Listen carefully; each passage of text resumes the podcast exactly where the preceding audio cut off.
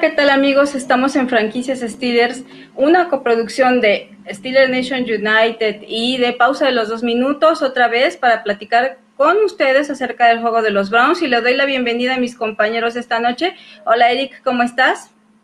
Muy bien, Nat, ¿cómo estás? Bien, gracias. Buenas noches. Buenas, noches. ¿Y tú, Israel, qué tal? Hola, ¿qué tal? Muy buenas noches a ti, a, todo, y a Eric y a todos nuestros amigos que nos acompañan esta noche. Bueno, amigos, vamos a empezar el programa con una pregunta acerca de Tomlin. Ya vimos las declaraciones que se han suscitado.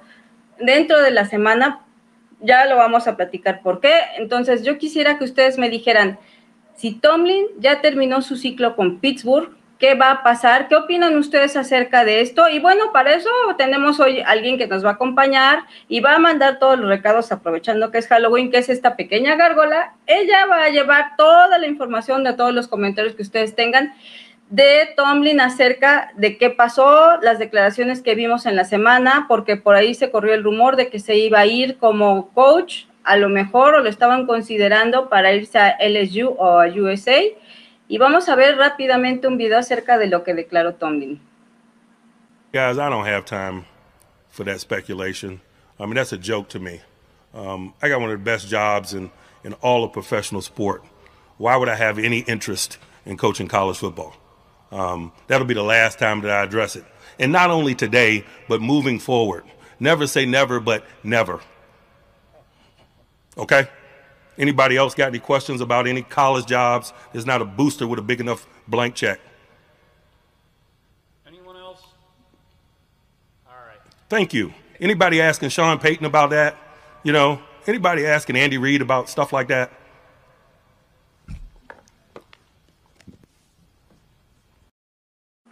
Guys, I don't.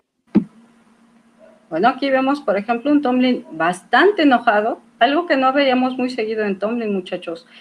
Él está, le están preguntando que qué opina acerca de que se había dicho que se iba a ir a los troyanos o a LSU, y él está contestando que él no tiene tiempo ahorita para eso, que él se va a dedicar a lo que está, estamos en el juego, por eso lo dice, pero hay dos cosas que me llaman la atención mucho. Una que es, bueno, él dice nunca digas nunca, y otra es que menciona dos entrenadores. La primera es lo que yo le quiero preguntar, por ejemplo, Eric, ¿qué opinas tú acerca de lo que comenta Tomlin en el video y por qué surgieron estos rumores de que se iba a ir? Bueno, Nat, buenas noches. Bueno, lo que sucedió es que hubo un tweet por ahí que, no, se, no lo pude recuperar de Ryan Clark, exjugador de Pittsburgh. Él es egresado de LSU. Él había postulado a Mike Tomlin como probable coach para la Universidad de Louisiana State pero a raíz de ese, rumor, pues se filtró que en USC probablemente está considerado Mike Tomlin. Recordemos que Mike Tomlin, una de las ventajas que tiene es que es un coach bastante preparado, es un coach que sabe trabajar y sabe motivar mucho a la gente.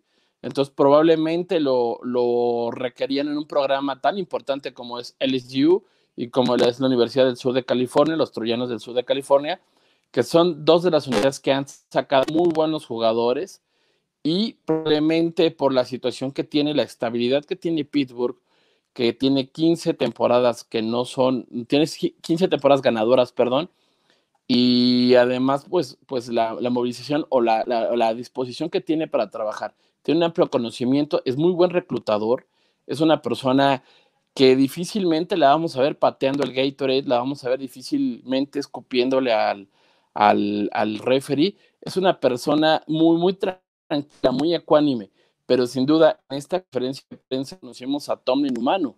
Yo creo que si vas a una entrevista y te están preguntando de algo que es lo que, lo que de tu trabajo referente al juego que viene la siguiente semana, pues de repente sacan el contexto y recordemos que de repente los medios son muy insidiosos y llegan a hacer ciertas preguntas y llega un momento en que tú como ser humano pues ya reaccionas, ¿no? No porque sea coach de la NFL, no porque sea un coach campeón de Super Bowl, quiere decir que va, a poder guardar la compostura. Va a llegar un momento en que tenía que explotar y finalmente explotó al final. Sí, así es, sí vimos cómo explotó Tomlin y como dices, Eric, es alguien que es ecuánime por lo general. Nosotros no sabemos si está enojado, si está triste, si está preocupado, porque siempre mantiene la, ese ecuánime durante los partidos. Ah, lo vimos en el partido anterior eh, reclamar en una jugada algo que se nos hizo muy raro. Pero bueno, no sé tú qué opinas en relación a este video Israel y qué opinas acerca de lo que son las menciones que hizo a dos coaches que son Sean Payton y el coach de, ¿cómo se llama? Bueno, el coach de, de, de, es de Tampa, Andy Reid. no, de Arizona. Andy Reid, perdón, sí. Andy Reid. Hola, ¿qué tal? Eh, mira, la verdad es que aun cuando yo no soy totalmente fanático de, del coach Tony, porque hay aspectos de, de su trabajo que realmente no, no, no me agradan mucho, sin embargo hay muchísimas otras cualidades que sí tiene. Eh, parte de esto es lo que le, da la, le, ha, le ha dado la estabilidad al equipo en cuanto al coacheo, eh, a, a los aceleros, desde luego, que en los últimos 45 años solamente ha tenido tres coaches, que han sido Chuck Noll, eh, Bill Cowher y, y este hombre, Mike Tomlin. Creo que una de las cosas que más le reconocen es la capacidad que tenga pues para eh, controlar el vestidor, sobre todo por los egos tan grandes que se manejan, por las estrellas, lo que ganan, etcétera. Entonces, es creo que una de las cosas que le dan la estabilidad. Ah, La otra es que siempre el equipo es, eh, es muy tradicionalista, entonces trata de manejarse toda la organización como si fuera una gran familia, más que un negocio, es como si, como si fuera una gran familia y él prácticamente como si fuera papá. Entonces, eh, los, eh, los equipos han visto todo esto, también parte de lo que comenta Eric en, en el sentido de que él es, es una parte muy importante de, esta, eh, de este aspecto que es el reclutamiento de jugadores eh, junto con eh, Colbert, eh, que le ha dado la capacidad al equipo para adquirir muchísimo talento en los últimos años. Por ahí en alguna publicación decía que, este, bueno, eh, este hombre tiene más campeonatos ganados que temporadas este, con números en rojo, que pues desde luego ha sido un Super Bowl ganado y no tiene ninguna temporada abajo de 500. Eh, sin embargo, bueno, pues eh, se habla mucho de que pudiera salir del equipo debido a que no ha conseguido en los últimos años un campeonato para Pittsburgh y no, lo ha llevado tan lejos. Sin embargo, pues yo soy, sigo insistiendo en que este hombre no va a salir este año y difícilmente lo veremos salir de alguna manera eh, o en un periodo muy corto, salvo que otra cosa pase. Y ya por último, para tener este comentario, él mismo, para aclarar los rumores, dijo que no hay un cheque en blanco lo suficientemente grande como para que él decida perder al mejor trabajo que tiene en el mundo del deporte profesional para callar los rumores con respecto a, sus, a su posible salida del equipo. Sí, pero ¿por qué mencionar, por ejemplo, a Sean Payton o, a, o como dijimos a Andy Reid? Yo no le encuentro, yo no encontré relación, no sé si ustedes encontraron relación. Yo siempre, por ejemplo, he dicho que yo le admiro muy, mucho a Payton los cambios que hace, sí, cómo rota a sus jugadores, algo que Tomlin no tiene. Entonces yo no entendí esa comparación, yo por eso os preguntaba si alguno de ustedes tenía idea de por qué había sido, había Tomlin mencionado a esos dos coaches, como diciendo, ¿por qué no les han preguntado a ellos y a mí sí? ¿Acaso ellos también están en la lista para, para no sé por qué no termina el contrato de ellos todavía, entonces, para ir a esas universidades, o qué pasa? Bueno, yo creo, bueno, si él en, en, este caso lo toma de manera personal es porque de alguna, de alguna forma creo que estás él mismo genera, generando o proyectando alguna comparación con ellos. Estos dos, estos dos hombres son muy, muy exitosos. Eh, aun cuando, por ejemplo, Andy Reid tuvo un equipazo muy, muy, muy bueno en Filadelfia, no los llevó a grandes alturas. No los pudo hacer campeones. Sean Payton también tuvo un equipo muy, muy bueno durante varias temporadas y tuvo desde luego a Drew Brees, uno de los mejores quarterbacks de los últimos años. Y, y solamente ganó, le pudo con él ganar un campeonato, pero eh, pues desconozco realmente por qué trata de hacer esa comparativa o a lo mejor trata de liberar presión sobre él por la cuestión de que no ha ganado nada importante en los últimos años con los Steelers. Bueno, eso sí es cierto, ¿eh? Con los Steelers, no, ya, si, si este año no gana un juego de playoffs, por, eso, por ejemplo, va a ser el quinto año que no ganen un juego los Steelers. Y, por ejemplo, esa va a ser una racha muy interesante porque ni Chuck Noll ni Coward tuvieron ese tipo de, de rachas. Por lo general, ellos sí lo tenían cada tres años, hubo una aparición en playoffs y ganando. Y aquí, este Tomlin no le está consiguiendo. Entonces, yo sí quisiera saber los comentarios de las personas ¿Qué opinan? Si nos pueden escribir y nos pueden decir. Y no sé si quieres agregar algo más al tema de Tomlin, Eric. Bueno, sí, retomando lo que también decía este Israel, Mike Tomlin, yo creo que no es de que se compare, sino tenemos una, una, unas similitudes de, de, carreras, como lo mencionaba este Israel, de, con las Águilas de Filadelfia. Andy Reid tuvo un equipazo, Donovan McNabb, etcétera, ¿no? Tenían un equipo contendiente y lamentablemente nunca le dio Ahora con Kansas City, con este Mahomes, pues llegó y de repente no sé si fue el hecho de que haya salido en la pantalla, en la, portada del famoso juego Maiden, que el jugador que sale en Maiden tiene una temporada terrible y es lo que está pasando. En el caso de Sean Payton, Sean Payton pues realmente pues un coach que tiene ciertas similitudes, logró tener un equipo, tenía uno de los mejores corebacks, de los más precisos de la NFL, es este Drew Brees, y además armó un buen equipo, pero recordemos que tuvo un pequeño detalle Sean Payton con su coordinador defensivo, que tenían un sistema de premios para lesionar a sus compañeros de equipo, a sus compañeros colegas de profesión. Entonces, tal vez esa situación es como lo comenta también Israel, es quitarse un poquito la presión. ¿Por qué? Porque ahorita Pittsburgh tiene un, un porcentaje de punto 500, es decir, que tiene Está empatado, tres ganados, tres perdidos. Está en la, en la división Morete, que le dicen, la división Moretón, que es una de las divisiones pues, más peleadas, aunque mucha gente le decía que era la más mediocre, caray.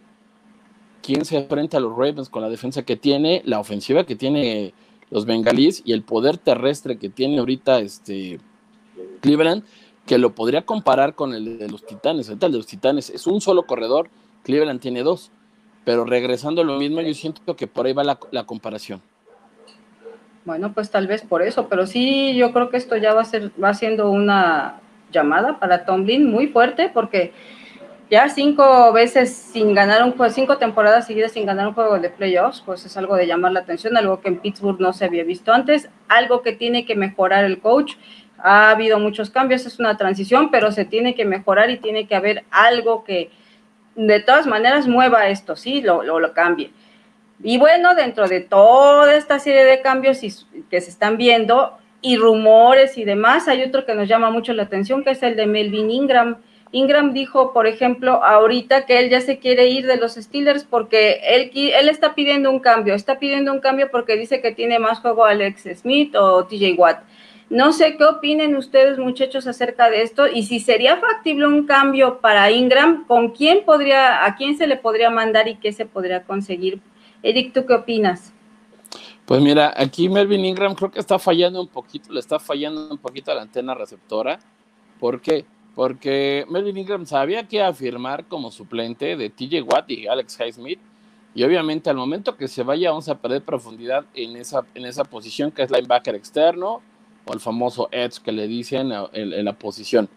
Eh, hay muchos rumores del famoso trade. Eh, Melvin Ingram es probable que esté coqueteando ahí con, con los famosos LA Rams, con los Rams de Los Ángeles, ya que su coach, eh, que estuvo con él en cargadores, ahorita ya está allá en, Los Ángeles, y probablemente se pudiera dar un cambio con Deshaun Jackson, un receptor ya veterano, que al final de cuentas es muy veloz, pero siento que no, no, necesitaríamos un, un, este, un receptor, porque con esas características tenemos a Deontay Johnson, que es un jugador rápido, es joven, ahorita tiene las manos seguras, está trabajando muy bien y sin duda perderíamos mucho nosotros en esa posición. Entonces, este, yo creo que se, al final de cuentas no es tanto Ingram, de repente se nos olvida la parte humana de los jugadores que también tienen eh, una persona que es su agente, probablemente a su agente le está aconsejando de que es probable que en el futuro no regrese a Pittsburgh y Pittsburgh esté pensando en el draft irse por un linebacker exterior. Y obviamente tenemos en cuenta que Ingram tiene 32 años y GT Watt y este Alex Smith pues están en, en, en, pleno apogeo de la edad, ¿no? Sí, así es. Entonces, eh, habría también, también se había hablado de un cambio con Kansas City. No sé qué, qué tan factible sea esto. ¿Tú cómo ves eso de Ingram Israel? Bueno, eh, no sé hasta qué punto le pudieran permitir eh, dejar al equipo, porque pues si bien él jamás llegó, es decir, la contratación nunca se hizo de tal manera que se pensara en él como un titular inmediato, un equipo o un jugador de impacto inmediato Tal vez sí, pero no como para ocupar una titularidad. Precisamente por los dos este, muchachos que tenemos ahorita en esa posición actualmente como titulares. Precisamente él llegó eh, para darle profundidad a esa, a esa posición. Ahora, pensando en una posible teoría de la conspiración, como muchas veces se da, quizá él lo que buscaba realmente era llegar a un equipo en el que tuviera una vitrina este, mucho más visible o más vistosa para su propia persona eh, con miras a, conseguir un contrato mucho más grande, más jugoso, más allá de un solo año, aun cuando tuviera encima ya el tema de la edad. Pero él, yo siento que quizá lo está haciendo por eso, más que nada, eh, no tanto porque realmente le están dando poco juego, porque le está dando para lo que fue contratado, o sea, le están dando los snaps para los que él fue contratado. Entonces, no sé en ese sentido por qué esté ahora eh, diciendo o quejándose de que recibe poco eh, trabajo. Eh, posiblemente sí lo dejarían salir, pero no creo que lo dejen ir a un equipo de la conferencia americana, que es lo que realmente ha declarado el equipo, precisamente por, situaciones obvias. en todo caso, posible, si es que llegue a migrar, el equipo buscaría un, un intercambio ventajoso, desde luego, y eh, saldría, pero posiblemente a un equipo de la Nacional. Es cierto, puede salir un equipo de la Nacional y sí, sí, tienes razón. aquí la Gargola me está diciendo que Ingram no juega el domingo, está lesionado, está en la lista de lesionados, así como Ibron. Ibron tampoco juega el domingo y es otra persona de la que también se puede hablar de un posible cambio. No sé ustedes qué opinen también esto sería factible. Este señor es el que ha tirado varios pases, entonces no sé ustedes cómo verían este cambio, si es posible o no. Eric, ¿tú qué opinas? Pues mira, este jugador, Eric Ebron, se esperaba mucho de él porque fue una primera ronda colegial. Con los Leones de Detroit era un cuate que buscaba la zona roja, es decir, la zona de anotación, y con sus largos brazos y gran atleticismo, lograba llegar a los balones, bajaba los balones y era, una garantía en la zona roja. En la actualidad es una de las alas cerradas que más pases tira, que más pases suelta y de estar en el top 20 ha bajado creo que debe estar en el top 30 casi. Perdemos profundidad en la posición de la cerrada, sin duda. Yo creo que después de Hit Miller nadie ha podido llenar ese lugar. Eh, alguna vez intentó el famoso GC James, pero GC James salió como agente libre. Se contrata a la Darius Green, que fue realmente pues depositar dinero en el bote de basura porque nunca se recuperó. Y bueno, finalmente logramos encontrar otro garbanzo libra, que espero, que es este famoso Pat Freiermuth, de egresado de Penn State, que ahorita pues, está, está sacando el trabajo que no está haciendo este Eric Ebron. La realidad es que podemos llegar a perder profundidad quizá, pero yo siento que Pittsburgh no lo va a extrañar porque Zach Entry puede hacer muy bien la labor de bloquear. Este Freermuth puede acachar y puede, puede este, bloquear.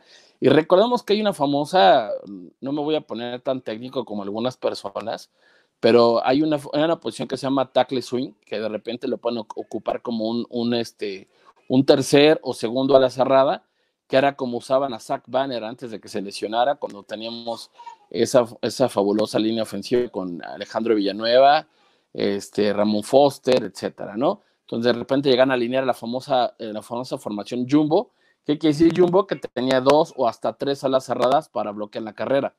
Entonces yo diría que no lo extrañaremos tanto, receptores tenemos, y ojalá y conseguir algo que valga la pena, porque no tenemos rondas, muchas rondas colegiales.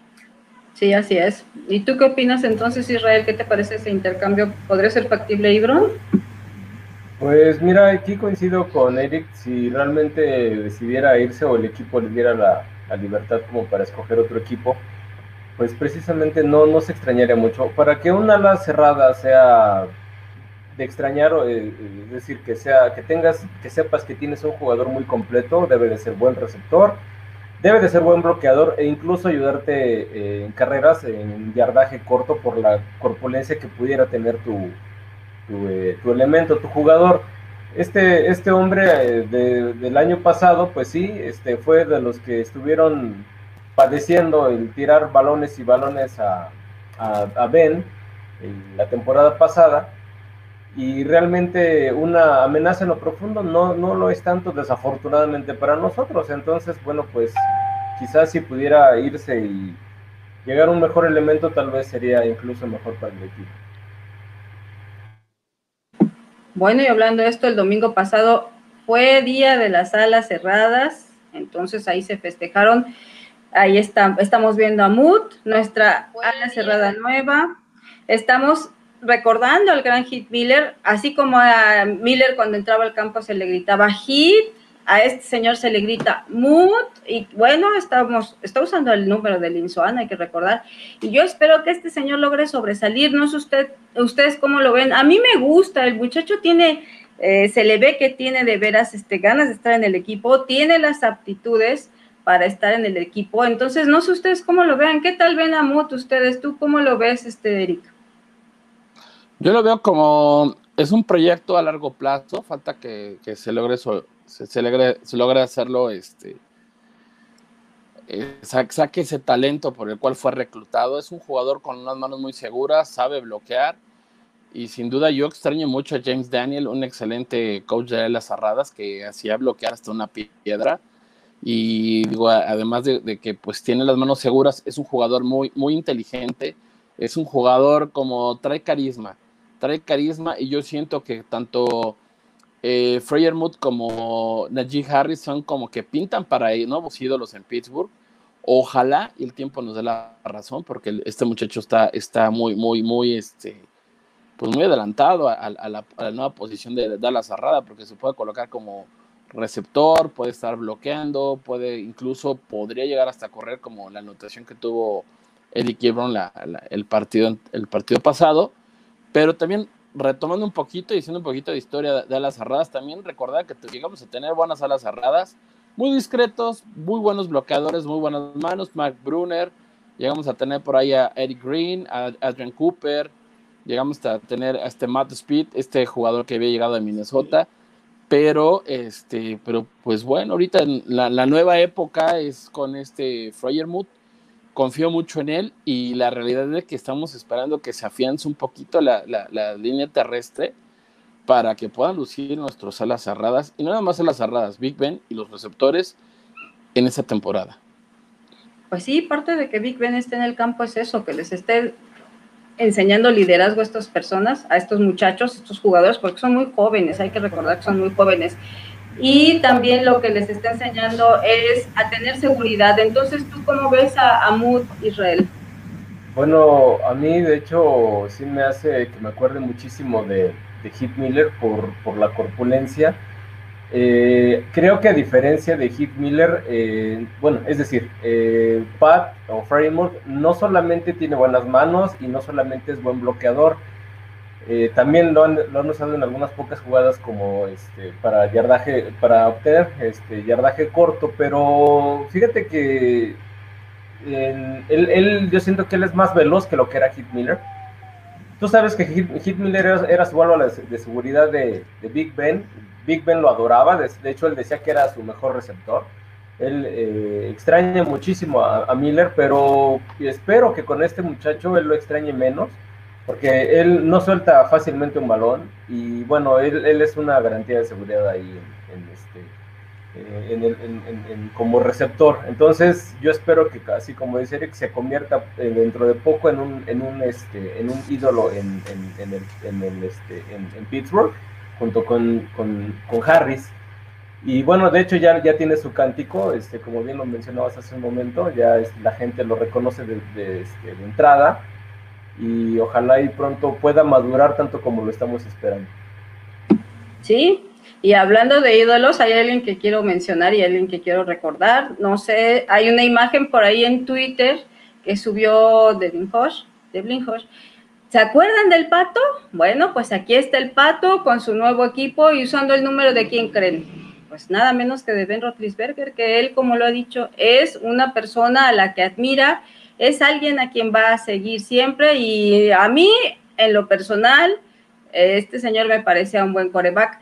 No tan bueno, no con mucha fuerza, pero era algo que yo creo o considero tenía cuestión de técnica, de mejorar su técnica.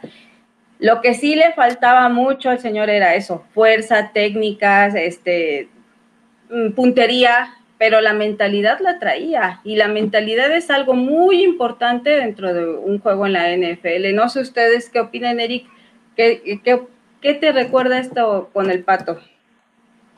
Pues me recuerda aquella temporada que todo el mundo lo daba por perdida y que de repente milagrosamente terminamos con un 8-8. Pues es un coreback, eh, caray, era el cuarto coreback de la escuadra de práctica eh, algo ha de haber tenido Devlin porque sentó a Paxton Lynch. Paxton Lynch, recordemos que fue ronda colegial de primera ronda colegial de Broncos y sentó a Paxton Lynch. Entonces estuvo atrás de Mason Rudolph. Ya sabe, a rato vamos a hablar de, qué, es lo, que le pasó a Mason. Cuando lesionan a Mason sale el famoso pato. Que recordemos por qué le dicen pato, porque él estaba cazando patos una semana antes de que le llamaran para jugar y eh, le dicen pato porque se supone que hace el sonido de, los mismos es cazador de patos. Y, este, y la verdad, pues es la escuela de Big Ben que estaba dejando, ¿no? Porque Big Ben fungió como un co coordinador ofensivo y en esa temporada tan difícil que tuvimos. Y bueno, yo creo que ahorita lo podríamos extrañar si llegara a lastimar Big Ben. Sí, así es, hay que acordarnos que él era el cuarto coreback y después de él ya nada más nos quedaba Switzer que también ya no está en el equipo, porque ya, no, esa, esa temporada todos los corebacks se lesionaron. ¿Tú qué opinas, Israel? Bueno, la verdad es que ese muchacho es, eh, era muy simpático para la comunidad de Pittsburgh. Eh, fíjate que a mí me recordaba mucho en su juego a Doug Flurry, aquel coreback de los Bills de Buffalo. Digo, salvo asombrosas excepciones, este, comparaciones como dicen, porque Doc Flurry tenía una puntería buenísima, pero era muy móvil y, era bajito, era un coreback bajito, creo que medía 1,80, 1,81 por ahí, así no era muy alto para el estándar de, la NFL. También eh, Devlin Hodges era desde luego eh, de baja o de mediana estatura, igual para el estándar de la liga. Eh, yo creo que él lo que necesitaba era un buen, un buen entrenador de corebacks para que pudiera, le pudiera ayudar a desarrollar mejor su biomecánica, su, su, este, su, manera de lanzar, porque no era muy preciso. El problema con él era que no era muy preciso, sin embargo me gustaba la manera en que decidía las jugadas. Cuando se le rompía una jugada, él eh, buscaba mejores opciones que por ejemplo tenía o tenía mejor reacción para, para este, armar una jugada o rearmar una jugada rota más que Mason Rudolph. Y, me gustaba mucho que era muy, era muy móvil. Además, era un tipo sin miedo. Él, él entraba todo, él entraba los golpes sin, sin, sin, miedo. Y tenía una actitud que e, eso era lo que se daba cuenta la gente cuando lo veía jugar y eso era lo que animaba al, equipo. Aunque, insisto, el muchacho no tenía una gran este, virtud en cuanto a su brazo, era, tenía un brazo medianamente potente, pero no tenía mucha precisión y desafortunadamente pues para el nivel de los de los aceleros pues realmente no, no, no dio blancho pero creo que a lo mejor le faltó más preparación que otra cosa al, buen Pato. Pues sí, bueno, ya para cerrar este bloque vamos a ver la cápsula que nos envía cada semana José Luis Ayala, nuestro compañero, a ver qué opina acerca de Tomlin y algunas otras cosas que va a mencionar.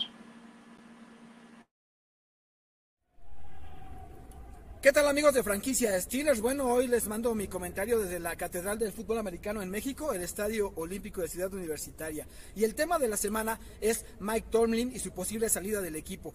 Cada vez se habla más del tema. Ya no solo son rumores, ya hay algunas declaraciones y aunque él lo negó en la conferencia del martes, esto se esperaba. El hecho es que sí es, es candidato número uno para irse a dirigir a los troyanos del sur de California. El tema de la semana pasada que les comentaba de la posible salida de Ben Roethlisberger cada vez es más fuerte. El el periódico USA Today hizo un ejercicio sobre cuál sería el draft de los aceros en 2022 y curiosamente no elegirían a un coreback en la primera ronda, sino que serían por un tackle ofensivo, están viendo a alguien de UCLA o un receptor de Arkansas. Y hasta la tercera, hasta el tercer pick estarían buscando la posibilidad de quedarse con un coreback que podría ser el coreback que en este momento está dirigiendo a eh, Cincinnati, número 2 a nivel nacional en este momento. Pero en realidad el Pittsburgh Tribune habla y ha señalado en varias ocasiones que en la oficina se está siguiendo mucho a Pat Corral, que es el coreback que en estos momentos dirige a Ole. Un hombre muy parecido a Cordell Stewart y que podría cambiarle el esquema al equipo. Vamos a ver si alguna de estas tres noticias se, confirman.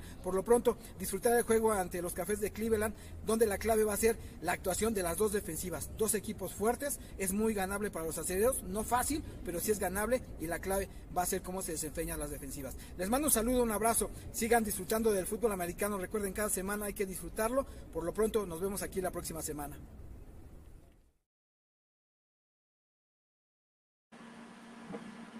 Bueno, pues es interesante todo lo que menciona José Luis. No sé ustedes qué tal ven eso. ¿Sí consideran que es el último año de Big Ben? ¿Y qué piensan? Ya, José Luis, el programa pasado mencionó que ya no está jugando en un nivel de NFL, ¿sí? Mm, no sé exactamente a qué tanto se refiere eso, que luego es algo que le vamos a preguntar, que nos explique bien a qué se refiere José Luis con eso, pero ustedes qué opinan? Ya vimos también quiénes son los candidatos que se han manejado. ¿Qué opinan? ¿Es el último año de Big Ben? Eric. Pues mira, la realidad es de que ni él, ni yo, ni tú, ni nosotros sabemos qué es lo que pasa en la casa de Big Ben. Alguna vez platicando con Arturo Carlos, sabíamos que Big Ben se va a retirar en el momento que él lo decida, se va a retirar. Que a lo mejor puede que ya este último año le esté costando trabajo, Quizá es, el último año de Big Ben, no lo sabemos. La verdad me gustaría tener este, una bolita de cristal. Pero bueno, mira, para que se, adelanten, perdón, no lo, voy, a poner en la cámara, aquí en este juego podemos jugar nosotros a ser dueños, coaches, a retirar a Big Ben, a correr a Mike Tomlin, correr a todos. Se los recomiendo para que se entretengan todas las horas y todos los rumores sean ciertos. La realidad es que no hay nada todavía concreto en el draft porque estamos a, mitad de la temporada de colegial, estamos a mitad de la temporada de NFL. Big Ben todavía le faltan, estamos entrando en el juego número 8, ya me lo quieren sentar, ya me lo quieren retirar. Este, los rumores, pues hay muchos rumores, está Corral, está Sam Howell, que inclusive este, ya mandaron los scouts de Pittsburgh, inclusive el mismo Kevin Colbert fue a, fue a verlo. Pero pues mira, de suposiciones tenemos, está lleno el mundo, ¿no? Podemos este, decir que a lo mejor se puede llegar Aaron Rodgers, que pudiera llegar hasta James Winston, o sea, infinidad. La situación de que si se va o no se va Mike, Tomlin a USC, pues mira, yo, no he visto que lo, lo que esté candidateado en, ningún dato del colegial. Es un rumor que soltó Carson Palmer. Eh, y finalmente, para mí es muy difícil que me, que me digan que no está jugando a nivel NFL Big Ben porque a sus 39 años pues está haciendo su trabajo, que es como cualquier otro. Quizá no tiene las capacidades físicas, pero caray, se lo recomiendo mucho, si vuelvo, a pasar, aquí para que todos juguemos, corran a los coaches, sientan a Mike Tomlin, pongan a si quieren a, a este Mike McCarthy, que pongan a Matt LaFleur, a quien quieran. Pero bueno, así esto. Pues bueno, no sé tú qué opinas, Israel, aquí desde los mismísimos infiernos. Yo quisiera saber qué opinas tú acerca de eso y qué va a pasar. Bueno, si estás transmitiendo desde el infierno, igual puedes ver este, las llamaradas con las que quieren quemar a, Tomlin y a Ben y a, bueno, em, no sé, realmente, como dice no estoy seguro más bien si vaya a jugar por última vez, o sea, si esta sea tu, su última temporada de, de Ben Roethlisberger eh, en las conferencias que ha dado o las entrevistas que ha soltado después de los juegos que, han perdido, incluso de algunos que han ganado, eh, yo, ya veo a un Ben cansado. Em, lo veo muy insatisfecho, inclusive frustrado. Eh, desde luego tiene mucho que ver el, equipo que, que, le ha tocado, es decir, me refiero a su línea ofensiva, porque no le dan tiempo, no puede desarrollar el juego que tiene Es decir, eh, él, eh, para el nivel de la NFL, desde luego, todavía tiene capacidad, por supuesto, para hacer muchísimas cosas, pero necesita desde luego tiempo, necesita protección, precisamente porque ya no, ya no es un coreback eh, móvil como lo, lo era hace, hace varios años. Entonces, eso le dificulta mucho las cosas y yo creo que eso tiene mucho que ver con esa frustración que él demuestra. Si es que es el último año de él, pues los acereros ya se han tardado, eh, para mí, para mi gusto, se han tardado en buscar a su reemplazo. Desde luego, eh, lo que hay en el, en el, en el, eh, en el equipo como suplentes, para mí no, no es ninguno de ellos el, el coreback del futuro. a mucha gente le gusta Mason Rudolph, a mí la verdad no. Eh, entonces, yo siento que si buscan un quarterback este, esta próximo, en este próximo draft, bueno, pues todavía queda tiempo para ver qué es lo que va a pasar con el resto de esta temporada, ¿no? O sea, no sé si ya le están dando por perdida, o sea, no, no, no sé en ese sentido cómo le está tomando el equipo, pero bueno, desde luego que sí es muy importante, si no es que urgente, que ya busquen un buen reemplazo que no sé qué tan caro le salga, es decir, eh, para tomar un buen coreback necesitas estar por lo menos en el top 5 para elegir.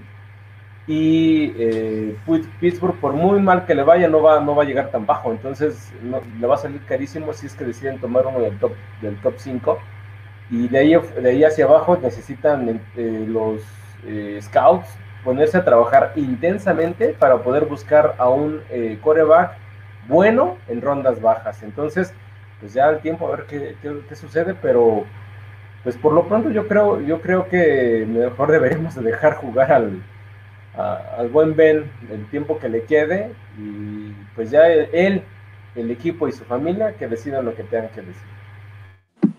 Pues sí, como dije, yo quiero que José Luis nos explique qué es no, qué es no jugar al nivel de la NFL, porque por lo que ayer vimos, por ejemplo, si vieron el partido, como en la intercepción que se hizo ya el último a, lo que fue Arizona, el jugador que hizo la intercepción que pertenece a Green Bay lo habían desechado supuestamente porque no jugaba ya a la altura de la NFL. Entonces, ayer vimos cómo interceptó y adiós Arizona con su invicto. Entonces, hay que ver eso. Bueno, primero vamos a preguntarles a José Luis y a ver qué nos platica y vamos ahorita rápidamente a una pausa.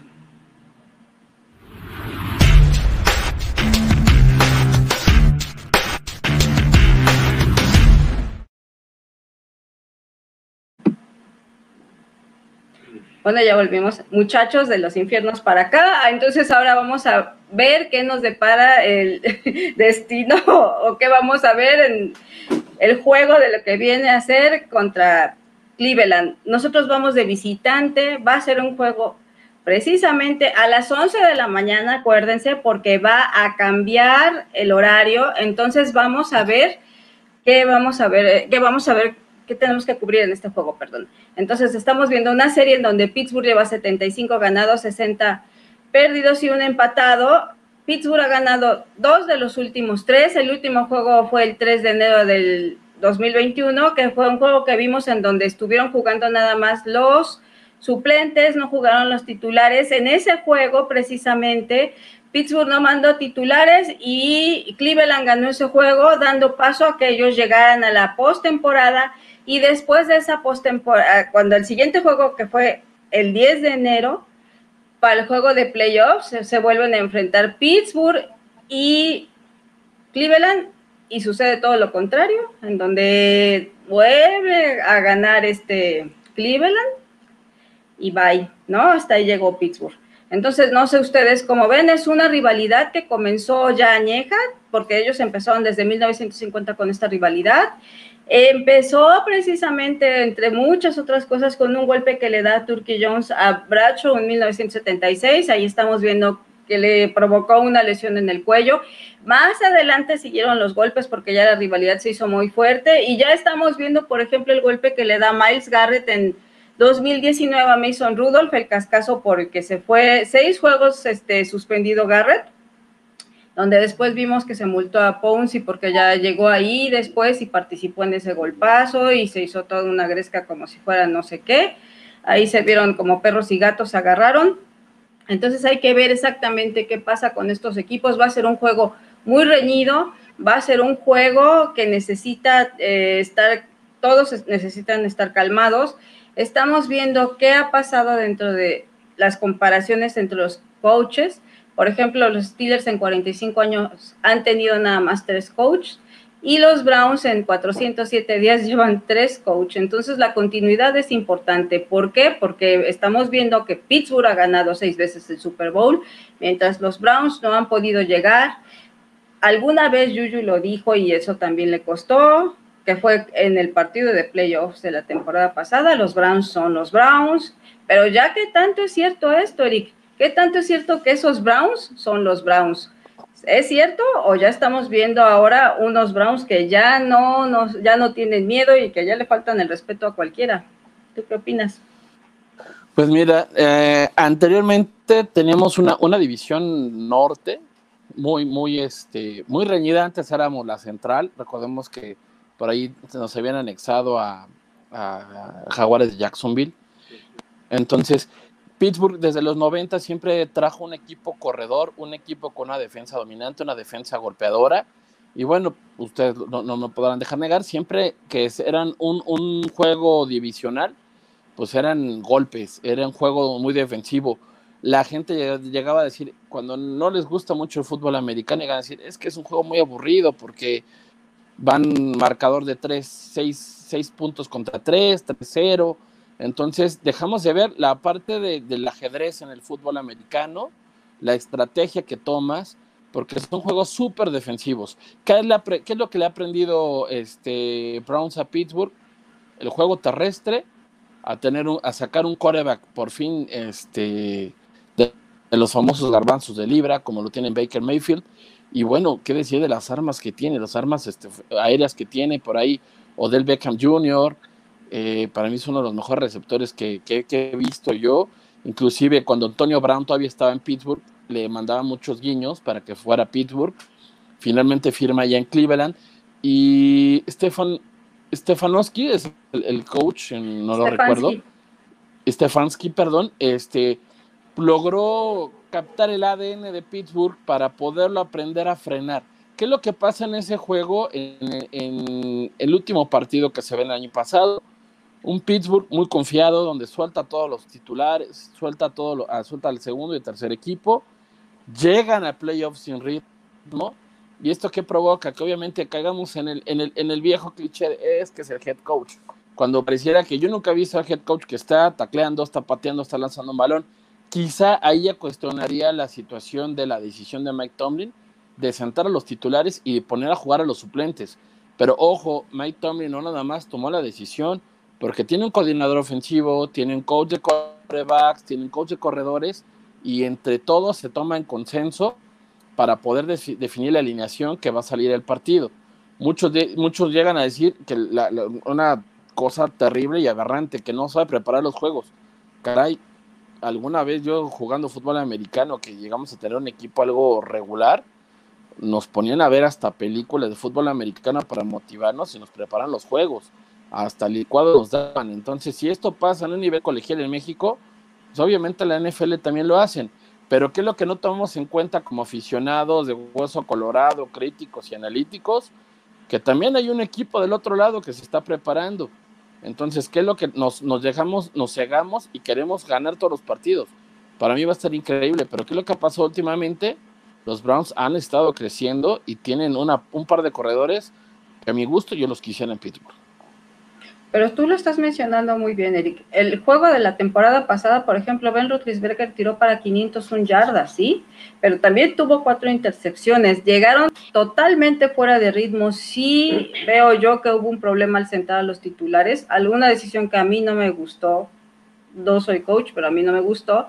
Siempre pensé que deberían de ir más enfocados y de, se debieron de haber seguido. Pero bueno, ya venían de una racha de 11-0 y luego empezaron a perder, etcétera, etcétera. No sé si por qué se tomaría exactamente esa decisión, pero estamos viendo que también se corrió nada más para 52 yardas.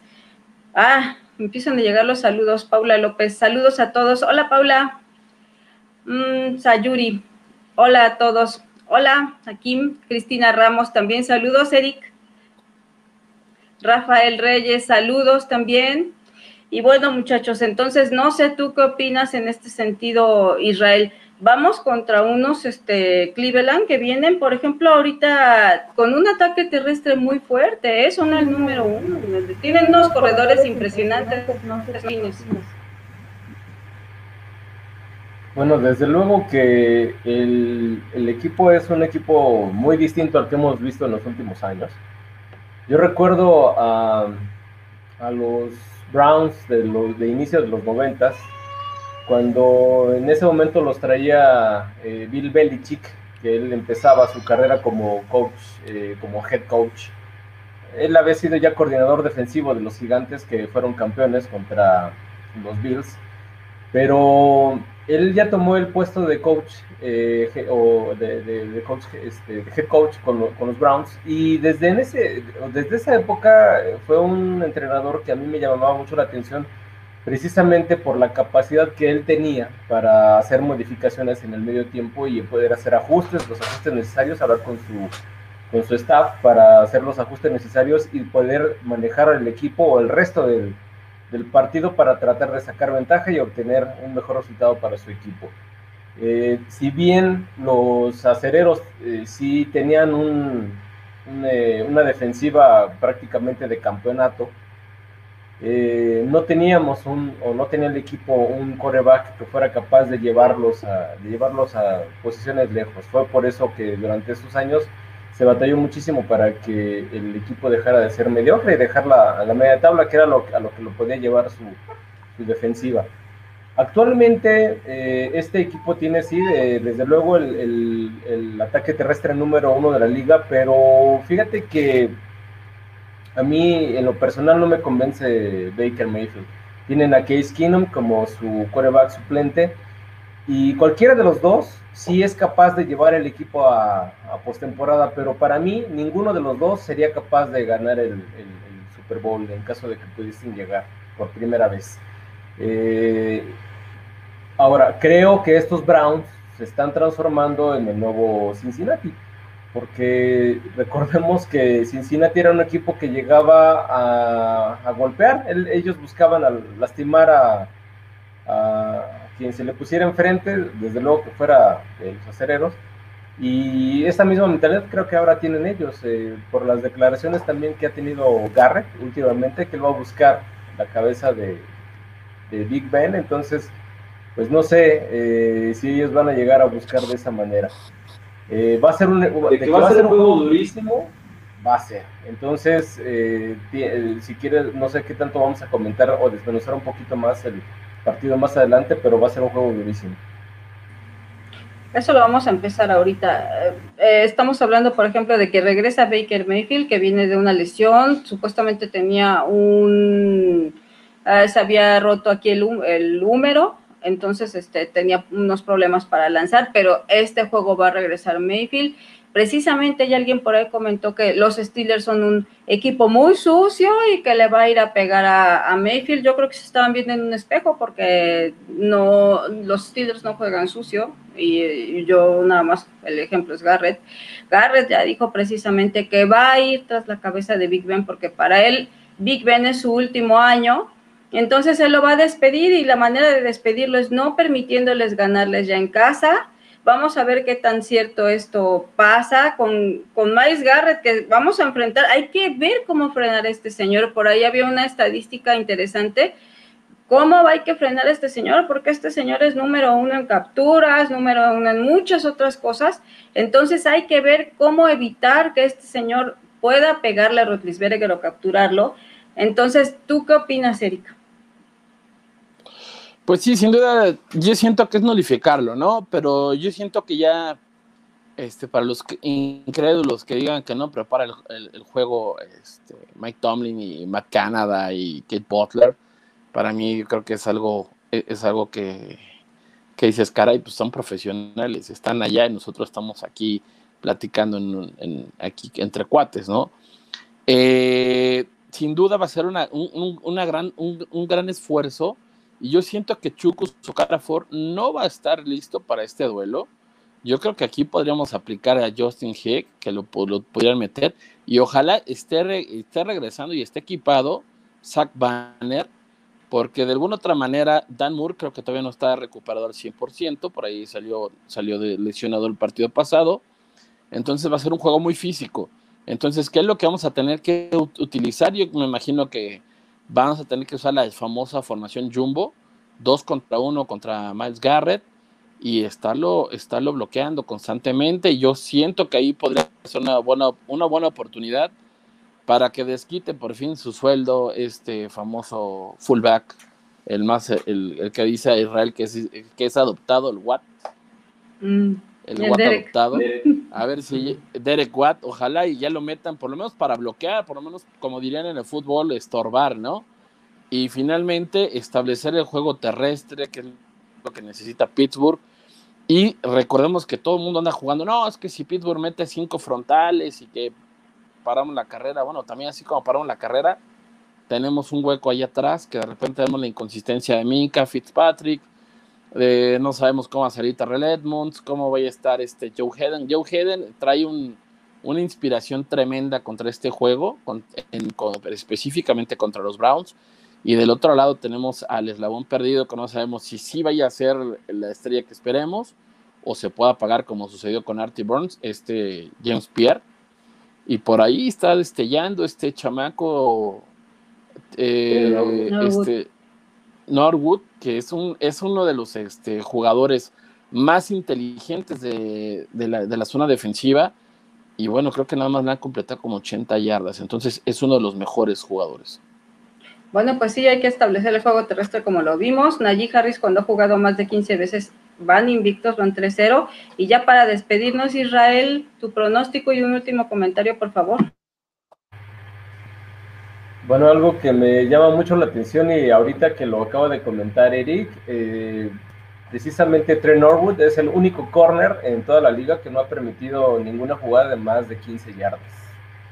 Eh, el pronóstico, este, va, este, va, a ser un juego durísimo y muy, muy físico.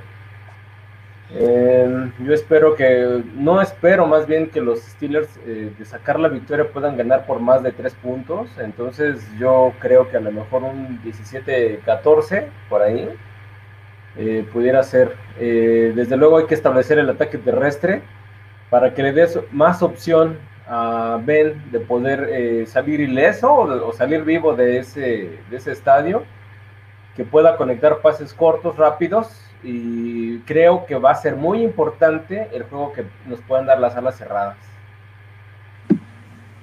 Gracias Israel. ¿Y tú, Eric, qué opinas? Ya para terminar. Para terminar, yo creo que hacer un juego como lo menciona Israel, y yo creo que creo que estaremos conscientes y estaremos este, firmando lo mismo. Es un juego muy físico, va a ser un juego de defensivas, va a ser un juego donde el que establezca el juego terrestre va a poder desahogar un poquito el juego aéreo. Yo me podría inclinar a un triunfo de Pittsburgh por un marcador muy cerrado. ¿Por qué? Porque debe de ganar, tiene que ganar y es una obligación ganar. Y rápido para irnos, pues para aquellos que se sienten todavía dueños, este, coaches de sofá